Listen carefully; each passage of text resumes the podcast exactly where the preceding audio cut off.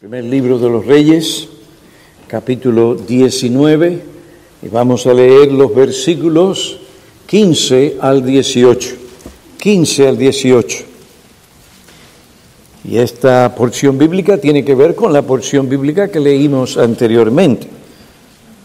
Y el Señor le dijo a Elías, ve, regresa por tu camino al desierto de Damasco, y cuando hayas llegado, ungirás a Asael por rey sobre Aram, y a Jehú, hijo de Nimsi, ungirás por rey sobre Israel, y a Eliseo, hijo de Safat, de Abel Meola, ungirás por profeta en tu lugar. Y sucederá que al que escape de la espada de Asael, Jehú lo matará. Y al que escape de la espada de Jehú, Eliseo lo matará.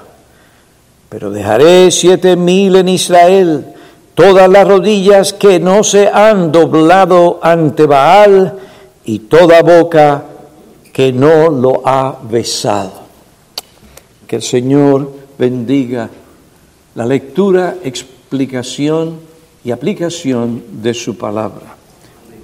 Oremos. Padre, para estas cosas, ¿quién es suficiente? Te suplicamos que envíes tu Espíritu sobre Iglesia como también los presentes y como también al ministro. Envía tu Espíritu sobre nosotros para que haya palabra tuya. Ten misericordia de nosotros. Te lo suplicamos en Cristo. Amén.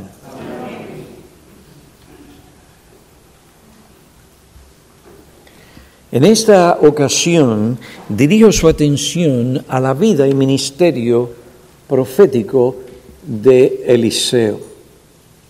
Eliseo recibió su llamado al oficio profético en un tiempo tenebroso y difícil para Israel. Bajo la influencia de sus líderes, esta nación estaba en gran decadencia moral, espiritual y religiosa. La apostasía, superstición, idolatría e inmoralidad caracterizaban la vida nacional. Cuando Dios a través de Elías llamó a Eliseo, Acab todavía era rey de Israel. Este hombre hizo más para provocar a Dios que todos los reyes de Israel que fueron antes que él. Su gran error fue casarse con una princesa pagana, hija de Etbaal, rey de los Sidonios, llamada Jezabel. Esta mujer dominante, vengativa, manipuladora, indomable y sin escrúpulos, rendía una lealtad apasionada a la fe de sus antepasados. La misión de su vida era ganar el reino de su esposo para la adoración de Baal, Pronto el culto a Baal se convirtió en el centro de la religión nacional de Israel y todas las orgías asociadas con la adoración a Astaret se practicaron con la aprobación del gobierno. Los profetas de estas deidades se multiplicaron y ellos corrompieron al pueblo. Aunque la causa de Baal fue desacreditada públicamente por el profeta Elías, esto no detuvo el espíritu indomable de Jezabel de mantener el culto de Baal como la religión oficial de Israel. Pero Dios no había acabado con su pueblo, ni con Elías como Elías pensaba. Él envió al profeta Elías a ungir a Eliseo como profeta. Cuando Dios llamó a Eliseo al oficio profético, este hombre no vaciló. Inmediatamente se desprendió de aquellas cosas que le hubieran impedido servir al Señor.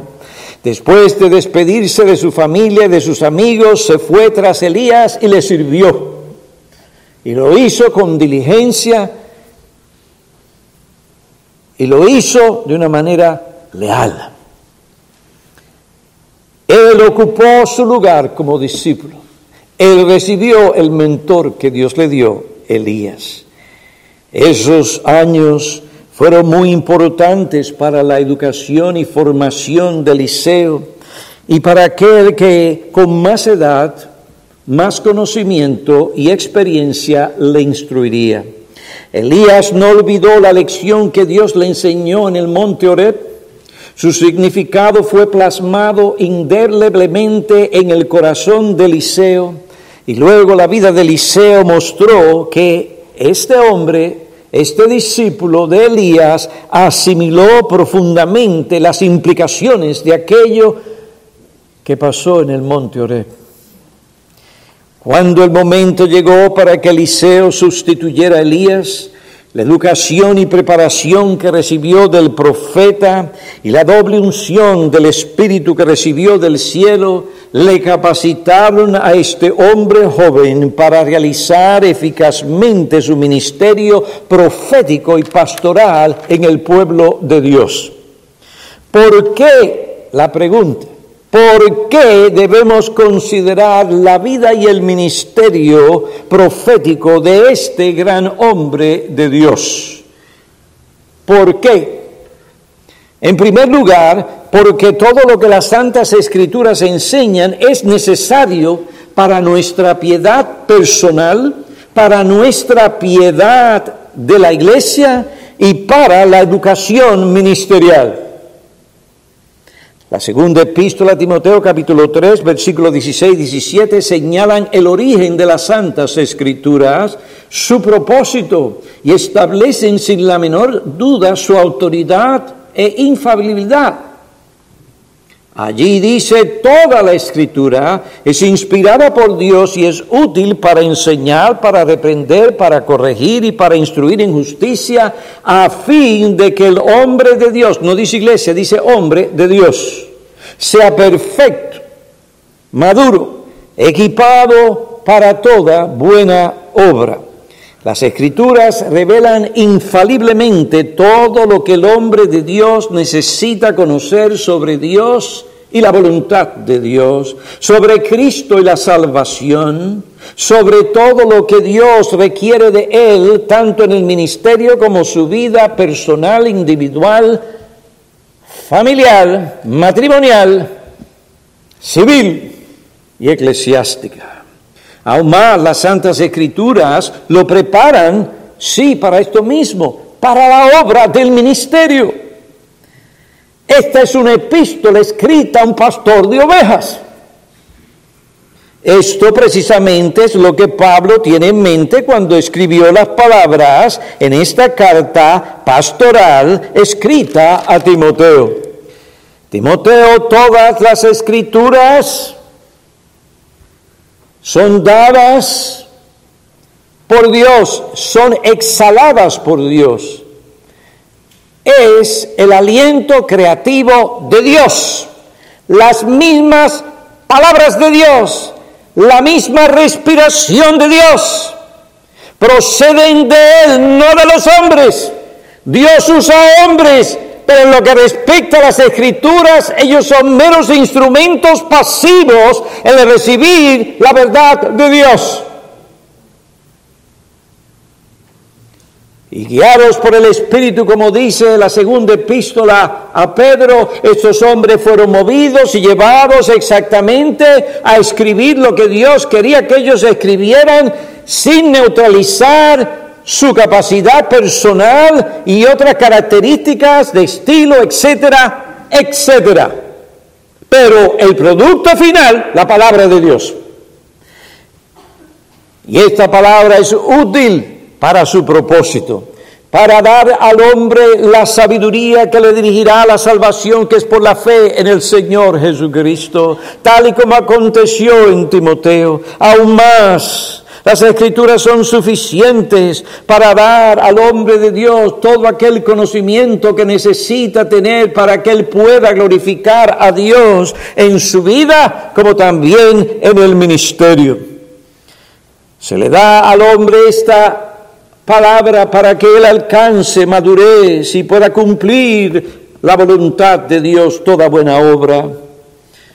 Y en principio, estas palabras, las santas escrituras, la palabra de Dios es suficiente para que todos los creyentes también alcancen madurez, estén equipados y ellos puedan hacer la voluntad de Dios. Es así para el ministro cuanto entonces no más, del mayor al menor, Aquí hay todo lo que necesitamos para conocer la palabra de Dios. No estamos en ciego, aquí no estamos a ciegas, no seguimos a nadie a ciegas, estamos siguiendo la verdad de Cristo en su palabra.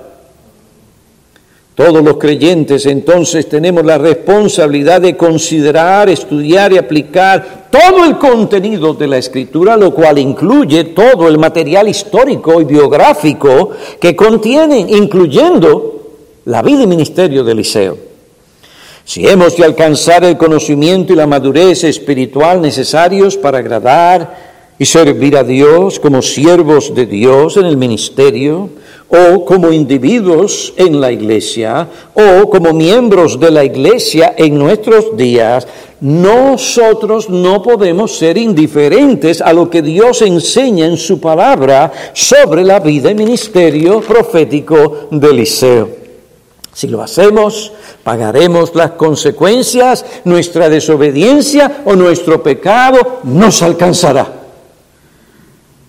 Y pagaremos las consecuencias, como muchas iglesias lo están pagando hoy, por haber sido indiferentes a todo lo que la Biblia dice acerca del ministerio. Es mi propósito a través de esta serie de mensajes mostrar cuán pertinente es la vida y ministerio de Eliseo para todos nosotros en este momento histórico de nuestra iglesia. Debemos considerar la vida y ministerio de Eliseo no solo por el beneficio que obtendremos como individuos, como iglesia, o como siervos de Dios en el ministerio o como aquellos que aspiran al ministerio, sino también por la alegría y la alabanza que producirá en nosotros la contemplación de las obras maravillosas que Dios ha hecho para lograr su propósito redentor. Es el deber de cada creyente buscar y considerar las obras del Señor para alabar a Dios y deleitarse en ellas. El Salmo 111, versículo 2, declara, grandes son, maravillosas las obras del Señor. ¿Para qué? Buscadas por todos los que se deleitan en ellas. Esto incluye los pajaritos, esto incluye los ciervos, esto incluye también las serpientes, los osos y todo lo demás. Los cielos, la tierra, los árboles, la vegetación, el hombre. ¡Qué criatura maravillosa!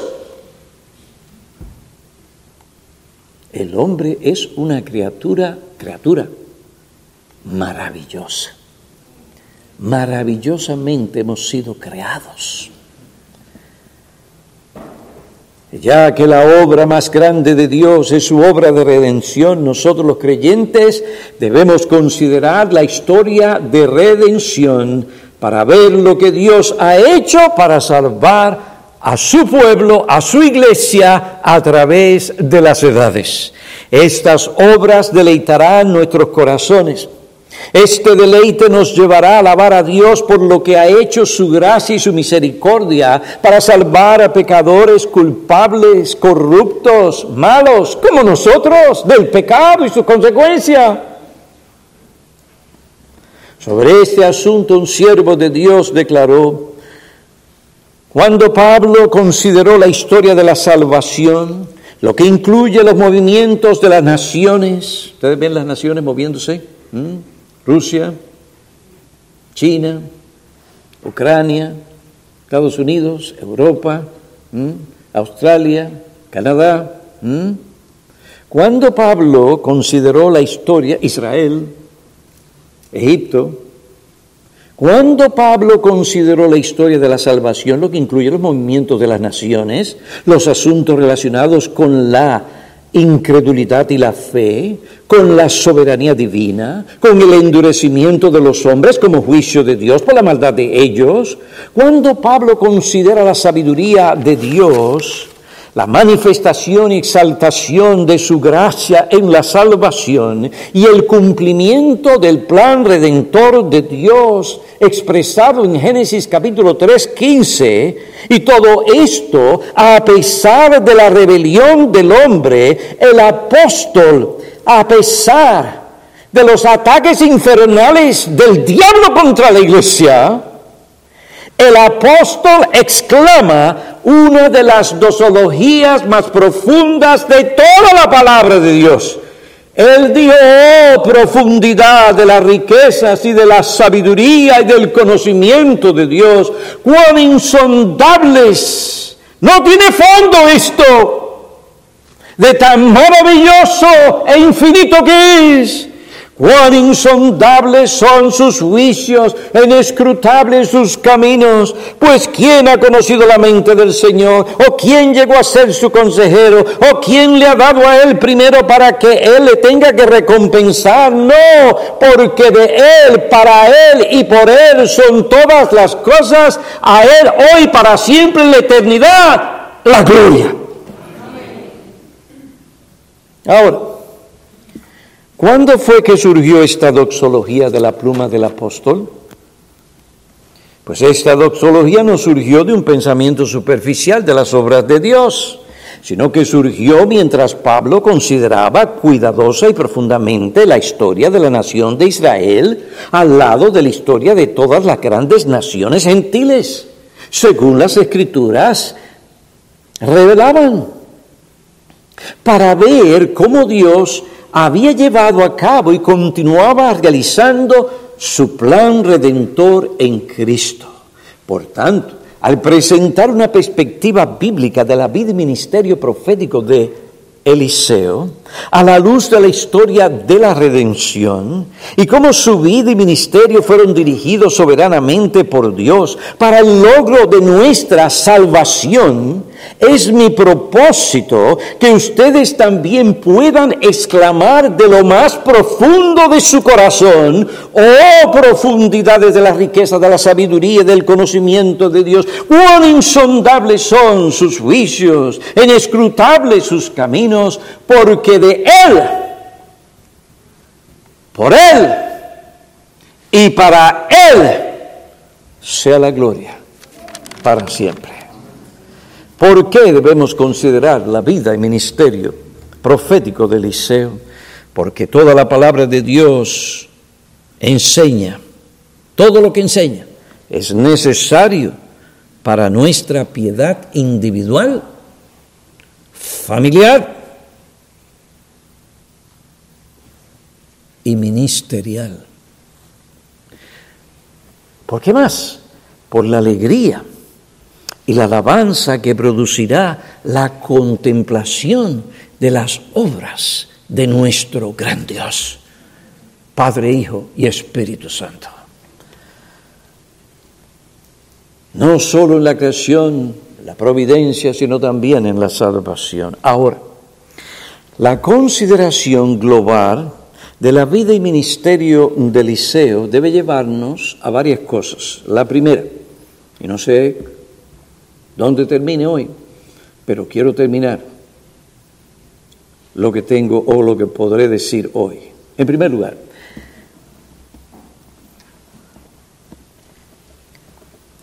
la consideración global de la vida y ministerio del profeta Eliseo debe llevarnos a tratar el lugar peculiar del profeta Eliseo en la historia de la salvación o de la redención debe llevarnos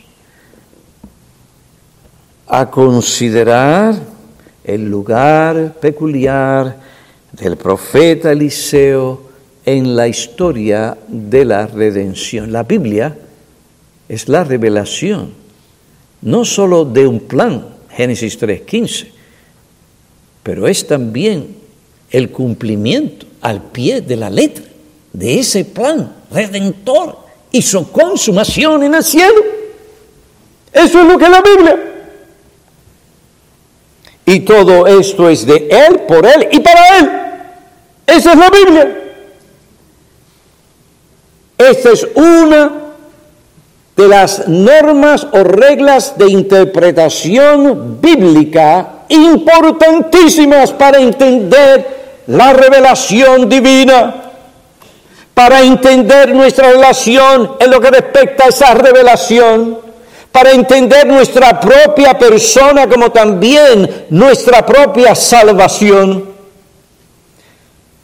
Consideremos el lugar peculiar de Eliseo en la historia de la redención. La historia de la redención tiene que ver con la actividad soberana de Dios a través de las edades, dirigiendo todas las cosas, todo, todo, todo. No hay nada fuera en este universo que no esté dentro de esto. Dirigiendo todas las cosas y todos los acontecimientos de este mundo al acontecimiento más grande que tiene su culminación, para así cumplir con su plan redentor. Génesis 3.15. Es allí donde las cosas se revelan. Yo voy a herir. Ese es mi plan. Desde el principio. La cabeza del diablo. Y lo que ha hecho aquí no prosperará para siempre. ¿Tú quieres entender la Biblia? Comienza ahí.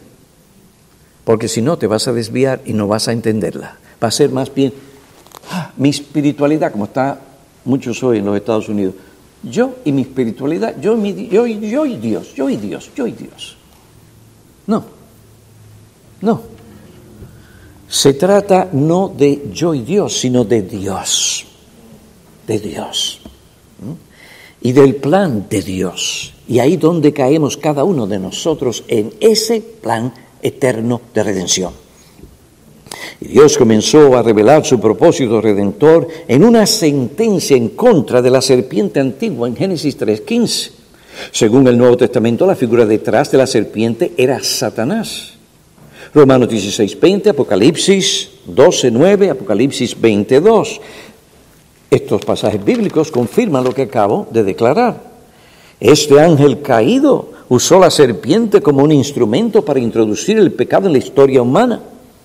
Una vez que el hombre pecó, su pecado trajo qué? La muerte, la maldición sobre toda la raza humana. Esa es nuestra experiencia. Esta es la realidad. Esto es lo que sufrimos. Cuando Dios pronuncia su sentencia contra la serpiente, Él dio la primera profecía de su plan de redención en la misma maldición pronunciada sobre la serpiente. Y Dios le dijo a la serpiente, pondré enemistad entre ti y la mujer y entre tu simiente y su simiente, y él, Jesucristo, la cabeza, él, cabeza de la iglesia, él te herirá en la cabeza, Satanás, y tú la herirás en el calcañar. Aunque esta forma de hablar es alegórica, predice ante todo el triunfo final del Señor Jesucristo sobre Satanás, el pecado y gracias a Dios, la muerte. Gálatas 3, hablando de la simiente, hablando del plan de redención, dice en los versículos 16 y 19, Jesucristo es la simiente que aplastaría la serpiente. Él aparecería para destruir las obras de Satanás y el reino de las tinieblas. Ahora, en un sentido secundario, la simiente de la mujer incluye todas aquellas personas que Dios, por su gracia, salvaría a través de Jesucristo. Todos aquellos que han sido escogidos por gracia Esta simiente se manifiesta colectivamente en la simiente de Set, Noé y Abraham. Después de la formación de la nación israelita, la simiente de la mujer alcanza una de sus cúspides gloriosas en el reinado de David y Salomón. Y por lo que la Biblia enseña sobre las profecías mesiánicas, sabemos que el Mesías, el Salvador, vendría de la simiente de la mujer. Es decir, de ese grupo de israelitas espirituales, entre ellos María, de la nación de Israel. A través de las edades, Satanás y la simiente de la serpiente han luchado contra la simiente de la mujer, contra la iglesia, para impedir que esto suceda. En efecto, toda la Biblia desde Génesis 3.15 hasta Apocalipsis 22 es un comentario extendido, ampliado de ese mismo conflicto. Cuando consideramos la historia del pueblo de Dios, encontramos tiempos donde parecía que Satanás y sus seguidores habían logrado su propósito. Uno de esos tiempos fue después del reinado de David y Salomón. En aquel tiempo Israel comenzó a apartarse de Dios. Esta apostasía continuó creciendo hasta que alcanzó un alto nivel de incredulidad, idolatría, inmoralidad y apostasía en el reino de Acá. Y detrás de Acá una mujer, Jezabel. En tal condición, la nación de Israel no podía ser un canal de redención. Estaban en peligro las profecías y la promesa en Génesis 3.15. Aunque Jezabel no sabía nada de esto, el diablo sí lo sabía. El pueblo de Dios, la verdadera religión y el plan de redentor estaban en peligro. Parecía que Satanás se saldría con la suya. La apostasía nacional de Israel crecía, crecía, crecía y ponía en peligro el cumplimiento de la promesa de Dios.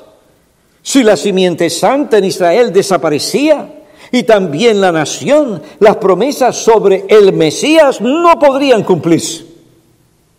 El plan de redención de Dios fracasaría. Ah, pero Dios no permitiría tal cosa. Él preservaría la nación de Israel y la simiente colectiva de la mujer para que se cumplieran las profecías mesiánicas. El diablo está en contra del pueblo de Dios, de la simiente de Dios, de Cristo, desde el principio. Su fin es no permitir que el hombre alcance salvación, que el hombre vuelva a Dios.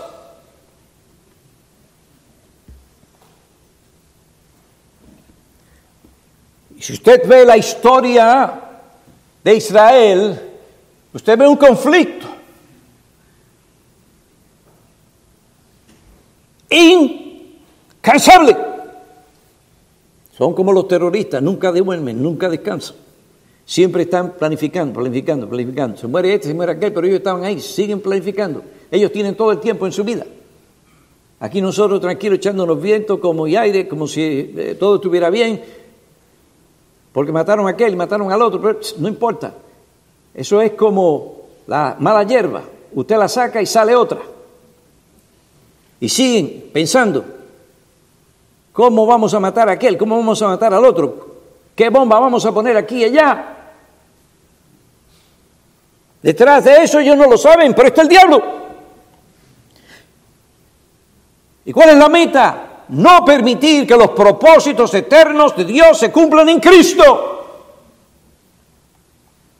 Si hay que matar al misionero que Trinity llevó allá a Pakistán, mátalo. Y lo mataron. Pero allí mismo, donde lo mataron, el Señor mantuvo su iglesia y la mantiene todavía.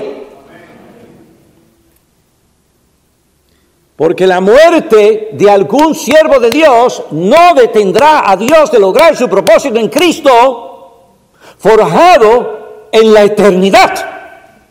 Eso es lo más importante para Dios, porque el honor de Dios está en juego. No solo tu salvación, sino el nombre de Dios. Si Él no cumple lo que promete, deja de existir. Esto es serio. Pero eso no acontecería. Dios por medio de hombres como Elías, Eliseo y otros intervino en una manera u otra para que nada ni nadie pudiera impedir el cumplimiento de su plan redentor. En el monte Carmelo Dios llevó a su pueblo a reconocer, por lo menos externamente, que Él y no Baal es el verdadero Dios.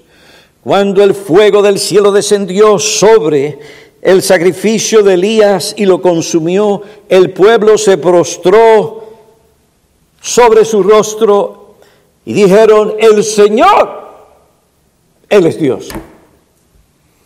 En ese momento prendieron a los 450 profetas de Baal y los mataron. Tristemente este reconocimiento del Señor como el verdadero y único Dios no echó raíces profundas en la nación porque Jezabel continuó su lucha contra el culto a Jehová. Habían otros profetas de Baal que continuaron promoviendo esa falsa religión en Israel. Israel continuó en la idolatría. Parecía que la adoración a los dioses paganos había triunfado. Parecía que los esfuerzos de Elías habían sido frustrados, derrotados. Atemorizado, huyó para que Isabel no le quitara la vida. Fue y se refugió en una cueva. El mismo profeta pensó que el culto al Señor había desaparecido, que las fuerzas del mal habían triunfado. Entonces Dios se manifestó a Elías en aquel lugar en que él se había refugiado, es escondido. Y después de alimentarlo, ay, el Señor es tan bueno y tan considerado y sensible, sabe que sabe que somos polvo. Después de alimentarlos, alimentarlo y dejarlo descansar, Dios le dijo, ¿qué haces aquí, Elías? No vino como un padre frustrado, regañado. ¿Qué tú haces aquí, muchacho? No. ¿Qué haces aquí? Elías. Y Elías respondió, He tenido mucho celo por el Señor, eso es verdad. He tenido mucho celo por el Señor, Dios de los ejércitos, porque los hijos de Israel han abandonado tu pacto, han derribado tus altares, han matado espada a tus profetas. Y como si eso no fuera suficiente, he quedado yo solo y buscan mi vida para quitármela. He quedado yo solo y buscan mi vida para quitármela. Ay, Elías, cuán turbado y equivocado estabas. Pero la Biblia dice que Elías era un hombre como nuestras pasiones, ¿verdad? También. Era un hombre humano. Un fuego del cielo consume un sacrificio. Matan a los falsos profetas y este hombre ante una mujer sale huyendo. ¿Qué le parece a usted? ¿No te ves tú en ese mismo papel y lugar? Cuando las cosas no te van bien, cuando tú crees que las cosas no son como deberían ser. Empiezas a criticar a Dios, a hablar más de Dios. No lo haces directamente, hablas en contra de los hermanos, hablas contra esto, aquello y lo otro, pero tu papá está bien. Oye bien, Así estaba Elías. Aquí he quedado yo solo. El Señor dijo, ve, regresa por tu camino, Elías, aunque tú sientas tu vejez. Tu carrera no ha terminado. Tu obra aquí en la tierra no ha concluido. Así que mira, levántate y empieza a caminar todas esas millas al lugar donde debías haber estado. y déjate de cosas. No que Jezabel, olvídate, que es Jezabel en mis manos. No, Elías, tú mira a Dios, la palabra de Dios, y haz la obra de Dios que Dios te ha llamado a hacer en medio de su pueblo. No importa el conflicto, no importa el ataque, no importa lo que digan de ti. No importa lo que la gente piense. Lo importante es lo que Dios piensa y en ese momento de depresión carnal, en ese momento de flaqueza, en ese momento de temor, este hombre estaba mal.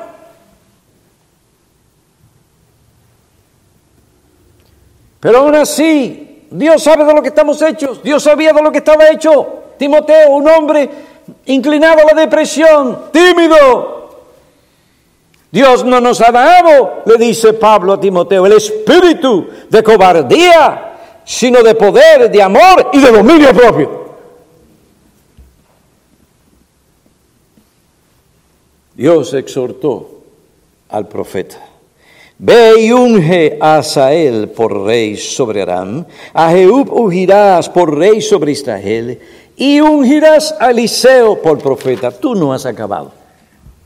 Elías, mi propósito redentor, no será frustrado. Yo trataré con la maldad, apostasía, idolatría. ¿Usted cree que Dios está hablando en este día? ¿O usted está teniendo un trato con hombre? Hermano, yo estoy sacrificándome aquí, exponiendo todo esto para que usted vea si esto está en la Biblia o no. Si no, pues, pues bótelo, pero si está en la Biblia, usted tiene que escucharme bien. Y lo digo no porque no me están escuchando. Pero estoy diciendo para que vean, el peso de este asunto tiene que ver con nosotros. Tu obra no ha terminado. No importa la maldad, apostasía, la tría de Israel. Y Eliseo en el tiempo determinado tomará tu lugar para que mis propósitos de redención se cumplan. Qué cosa hermosa, cómo Dios hace las cosas. Yo solo he quedado, no hay quien tenga, ocupe mi lugar. Pero hermano, oigan, vean, Dios estaba haciendo algo ya en la vida de un hombre. Por no decir en otra cosa. ¿Qué nos enseñan todas estas cosas? Que cuando leemos los relatos de la Biblia, la historia, sus biografías, lo que sucedió al pueblo, lo que Dios hizo en un momento mediante individuos, profetas, reyes y otros, es que todo esto no debe verse como cosas aisladas o sin conexión, no. Todas están relacionadas y todas surgen hacia el mismo propósito y fin. Los relatos de la Biblia, su historia, los acontecimientos que se, que se presentan o describen, todo esto está relacionado con el cumplimiento del plan redentor de Dios. Estos acontecimientos, relatos, eventos no se presentan para darnos simplemente una lección moral, un material que podamos leer con nuestros niños cuando se van a acostar, ni se presenta para satisfacer nuestra curiosidad. Estas cosas aparecen en la palabra de Dios para que podamos ver la manifestación del poder y de la gracia soberana de Dios cumpliendo al pie de la letra el propósito salvador en Cristo. ¿Qué te incluye a ti? ¿Qué me incluye a mí? Isaías habla elocuentemente, no tengo tiempo para citar el pasaje, pero en Isaías 45, 22 y 23, y después 46, 8, 9, siglo 10 y 11, mi salvación no se detendrá. Yo soy Dios, no hay otro. Mirad a mí, dice el Señor, y sed salvos todos los términos o fines de la tierra. Mi plan de redención en Cristo, Génesis 3.15, está en pie. Aun cuando, oiga bien, Isaías, que profetizó en esos momentos, oiga, no tenía el público detrás de él, sino al contrario, en contra de él. Pero Dios, que hace la diferencia, era el que estaba con Elías. Y estaba con Eliseo y estaba con Isaías. Aunque Satanás, por la seducción logró desviar al hombre y apartarlo de Dios, no dejaría el Señor que toda la raza humana pereciera, que tú y yo pereciéramos.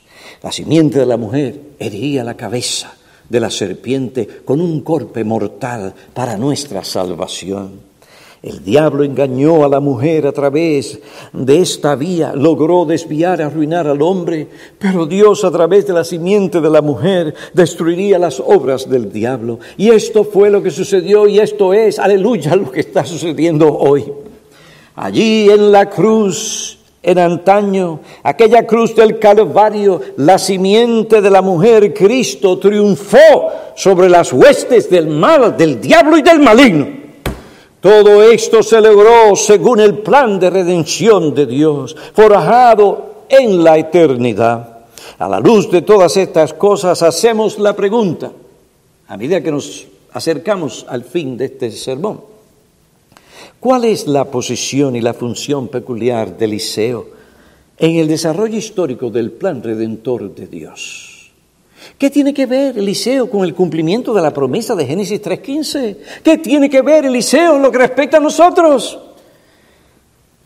¿Por qué Dios lo preparó, lo llamó al oficio profético en Israel, en aquel punto de la historia en que él vivió? La posición de Eliseo y su función peculiar en la historia de la actividad salvadora de Dios se presenta en el primer libro de los Reyes, capítulo 19, versículo 15 y 18. Este pasaje bíblico nos da un resumen de la función principal del ministerio de Eliseo en este punto de la historia de la redención.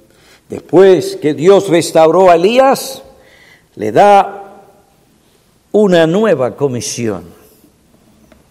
Regresa por tu camino, unge a Sael por rey sobre Aram, unge a Jehú por rey sobre Israel y unge a Eliseo por profeta en tu lugar.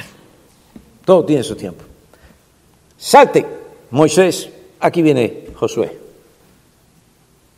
Salte Pablo, aquí viene Tito y Timoteo. Observen, Dios no tomó en cuenta los pensamientos, los temores y las palabras de Elías. Las palabras del profeta y su comportamiento y las circunstancias negaban la palabra de Dios, negaban Génesis 3.15. Parecía que Isabel se había salido con la suya, había acabado con el profeta. Pero Dios no es hombre para que mienta. Su promesa y su plan de redención se cumplirán. Dios le dijo a Elías, me he reservado siete mil en Israel que no han doblado, no se han doblado ante Baal. Estas personas y otras serían guardadas y preservadas para que el propósito de salvación en Cristo se cumpliera. ¿Y cómo serán esas personas guardadas? Una palabra, Eliseo. Dios usaría un instrumento humano para conservar, para pastorear al pueblo de Israel para que cumplieran las promesas de Dios en Cristo y tú y yo estuviéramos sentados en este lugar para alabar a Dios. Qué grande es nuestro Dios. Pero yo dejaré siete mil en Israel Pablo en Romanos 11, versículo 4 nos dice claramente que estos siete mil en Israel que no se doblaron ante Baal eran hombres. Esto probablemente indica que el número de personas que no se doblaron ante Baal era un número mayor de personas. Este número, a este número debemos añadir la madre piadosa de Eliseo, el padre, la viuda de uno de los profetas, el segundo libro, Reyes 4.1, las esposas o los hijos piadosos de estos siete mil hombres en Israel. Todo esto representa un mayor número de personas piadosas que formaban el remanente piadoso de Israel. Pero si tomamos los siete mil como una cifra simbólica, entonces el número del remanente elegido por gracia era mucho mayor. era mucho mayor. Iglesia bautista, bautista y reformada. Nosotros no estamos solos. A veces algunos pretenden que lo estamos. Pero nosotros no estamos solos, nunca hemos estado solos aquí. Aunque la influencia de la religión pagana o el culto a Baal se dejaba sentir desde el palacio hasta la choza más sencilla en Israel, aún así Dios como parte del cumplimiento de la promesa hecha en Génesis 3.15 y según la elección de su gracia, Romanos 11:5, Dios había reservado un remanente piadoso en Israel. Ahora, para lograr este fin, le plugo a Dios usar medios. Así lo ha hecho a través de las edades. Esto es lo que Él ha hecho, esto es lo que Él hace, esto es lo que hará hasta que Cristo venga. No hay otra forma. Y este medio principal es la proclamación de la palabra de salvación, el Evangelio. Por medio de la proclamación del Evangelio, Dios continuaría añadiendo personas a este remanente piadoso. Dice la Biblia, yo conozco mis ovejas, ellas me conocen y ellas me siguen. Por medio de la proclamación, Dios santificaría, fortalecería, animaría, protegería, pastorearía a ese remanente. Por medio de la proclamación de la palabra de Dios, Él preservaría el remanente piadoso en Israel. Ahora, otro medio que Dios usó para lograr su propósito redentor fue la vida y el ministerio profético fiel y pastoral de Eliseo. Elías ve a Israel, tu ministerio no ha concluido. Y una mujer no pondrá fin a ese ministerio. Imposible. Tienes que preparar, formar, educar a Eliseo para que él con la doble porción de mi Espíritu Santo, pastoree y conserve a mi pueblo. ¿Cuál fue el ministerio principal de Eliseo? La respuesta a esta pregunta la encontramos en el versículo 18, pero dejaré siete mil en Israel, todas las rodillas que no se han doblado ante Baal y toda boca que no lo ha besado. Este versículo nos habla de un remanente fiel la función peculiar del Eliseo en Israel era cuidar, edificar, animar, guiar, proteger, conservar. Una sola palabra, pastorear el rebaño de Dios.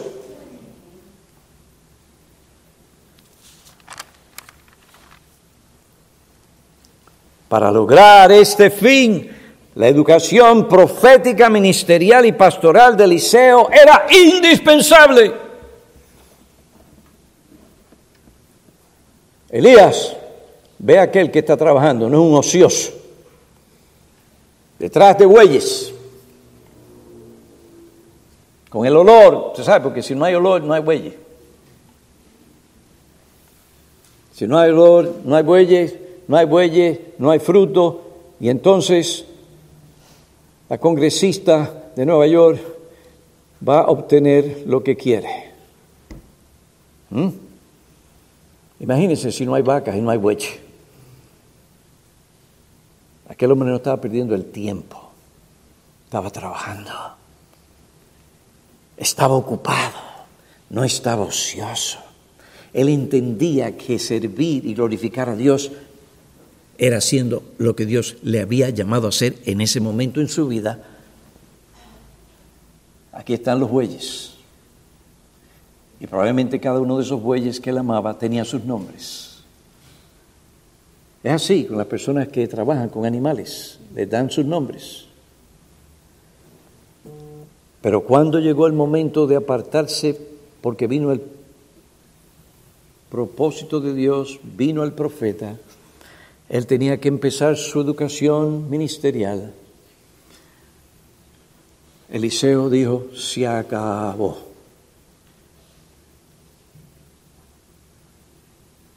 El buey, Juan se fue. El buey centella.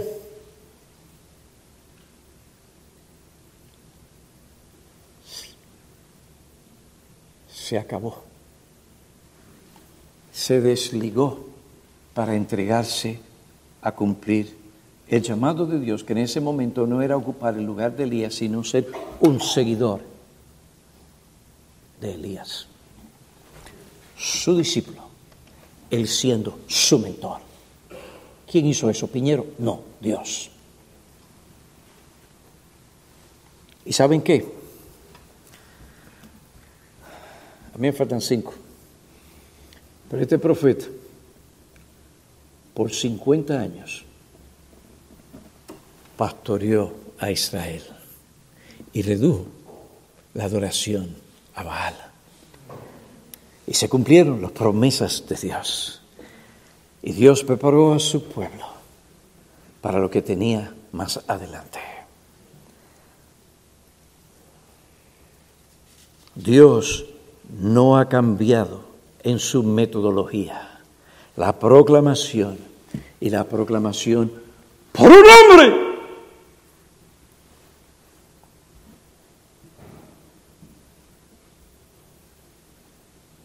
Elías y después Eliseo.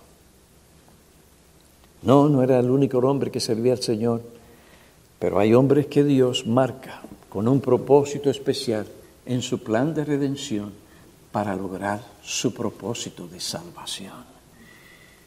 Y ese espíritu, pero nosotros también somos profetas, nosotros podemos profetizar, tenemos el espíritu, tenemos esto, aquello y lo otro. Ah, sí, tú quieres jugar con el siervo de Dios. La tierra se abrió y se los tragó. Deja a los siervos de Dios tranquilos, no te metas con ellos.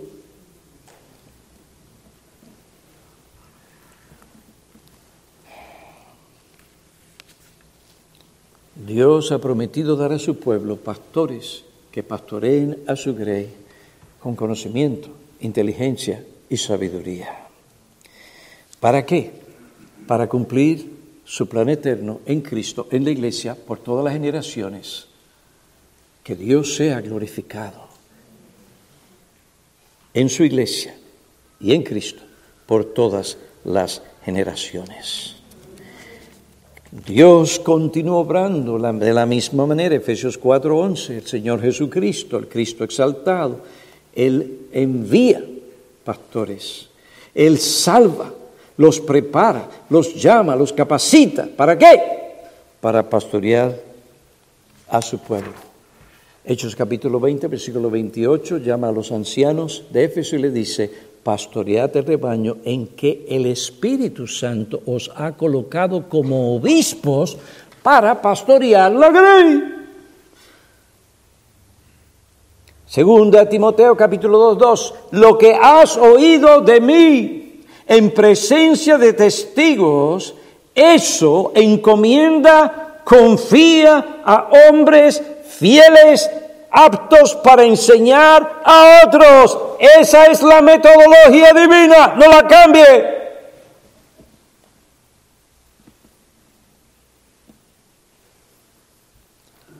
Cuando Cristo provee, ¿qué es lo que sucede?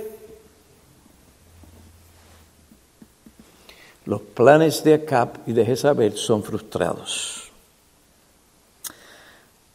Cristo no ha terminado con esta iglesia. Yo tengo noticias para ti. Y no porque nosotros somos más bonitos y más buenos que otros, porque somos de las mismas pasiones del profeta Elías. Pero ¿dónde está nuestra debilidad y aún pecado? La gracia de Dios reina abundantemente. Y levanta hombres y mujeres de donde usted menos se lo puede imaginar, a la hora en que usted menos se lo puede imaginar. Elías, la causa está perdida. Yo espero que aquí unos cuantos no habían estado en la misma condición. ¡Ay, se acabó! Dios no ha acabado con su iglesia. Y menos una iglesia que busca servir al Señor según las escrituras. No, Dios no ha acabado con su remanente aquí y en otros lugares del mundo. Él continuará cumpliendo con sus propósitos eternos. Cuando uno piensa que está solo, yo no sé si ustedes se han sentido así, pero a mí me ha pasado de momento, wow, aquí sí es verdad que la cosa está negra. y de donde menos usted puede imaginarse, de allí sale la salvación de Jehová. Para mostrar que esto no tiene que ver personalmente contigo, Piñero, tiene que ver conmigo, es mi nombre que está por el medio, es mi plan de salvación, es Génesis 3.15, es el Calvario. Y la Biblia dice en Isaías que Él, el Cristo, vio el fruto de su aflicción y quedó insatisfecho, frustrado, desengañado. No. Verá el fruto de su sufrimiento en el Calvario. Todas esas gotas que Él derramó de su preciosa sangre. Y Él hoy para siempre será glorificado. Esto no tiene que ver conmigo, contigo en particular, esto tiene que ver con Dios y sus propósitos eternos, su santidad, su amor, su gracia y su poder redentor. Entonces, hermanos, espero que se hayan colocado ahora en ese plan de redención. ¿Dónde estamos? Después que el Señor vino. Cuando ustedes ven todas estas cosas, que esta actividad aquí, esta actividad allá, que este ministerio aquí, que este ministerio allá, aquí somos muy cuidadosos porque no queremos vendernos a eso de es activismo. No. Pero por otro lado, cuando Dios empieza a abrir puertas empieza a hacer esto, aquello y lo otro y demostrarte, tú tienes que estar pendiente para que no caigas y digas y actúes como Elías. ¡Ay, estoy cansado!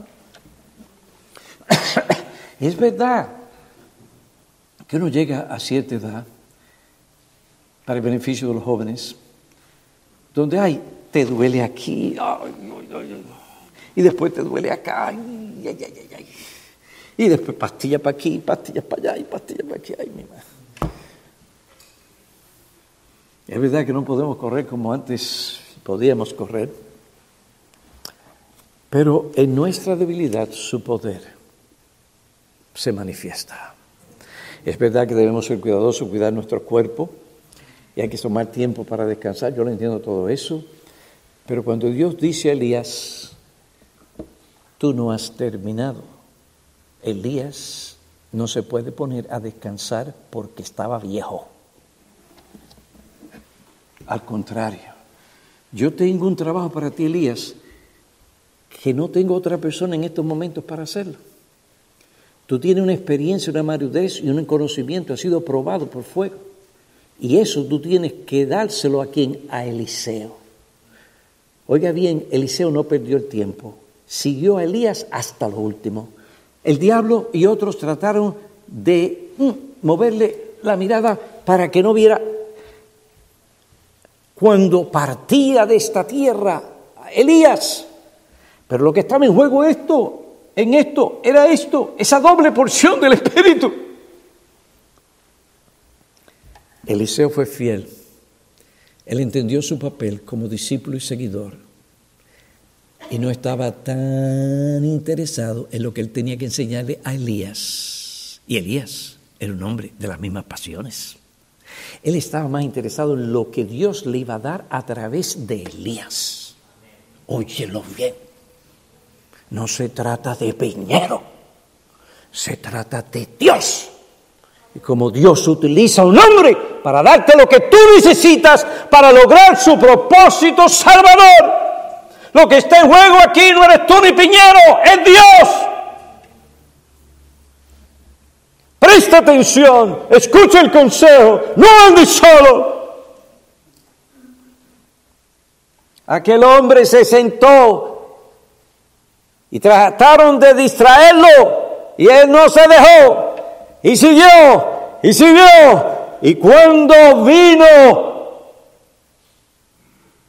la manifestación del poder de Dios y Elías subió, Eliseo lo estaba mirando porque quiso hasta el último momento sacarle todo el jugo que podía. A mí una vez el pastor Martín me preguntó, yo no entiendo por qué Piñero sigue viniendo, sigue viniendo, sigue viniendo. Ahí está la respuesta para mi mentor personal por tantos años, porque yo no quiero dejar de mirar a Elías mientras Elías está mirando a Cristo y siguiendo a Cristo. Para poder aprender de él aún en su vejez. Ahí está mi respuesta a mi querido Padre y siervo fiel de Dios con todo mi respeto que Él se merece. Porque busco esa doble porción del Espíritu, esa doble porción que buscó Eliseo. Tú estás aquí aspirando al ministerio, ¿qué es lo que tú estás buscando? Dime. ¿Este púlpito? Yo espero que no. Yo espero que tú estés buscando la doble porción. Y esa doble porción viene en el contexto de la obediencia y de seguir exactamente como discípulos de Cristo, como discípulos de aquellos hombres que son fieles y aptos para enseñar, que buscan recibir la palabra. Eliseo por 50 años pastoreó fielmente y quedó prole en Israel. Y se cumplieron las promesas. Alabado sea el Señor. Quiera Dios sellar este mensaje en todos sus corazones. Vamos a orar.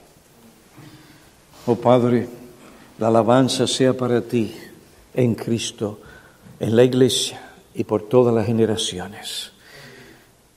Envía a tu Eliseo a los Eliseos, que tomarán el lugar de este Elías a su tiempo. Y úsalos poderosamente, como lo hiciste con aquel gran hombre tuyo,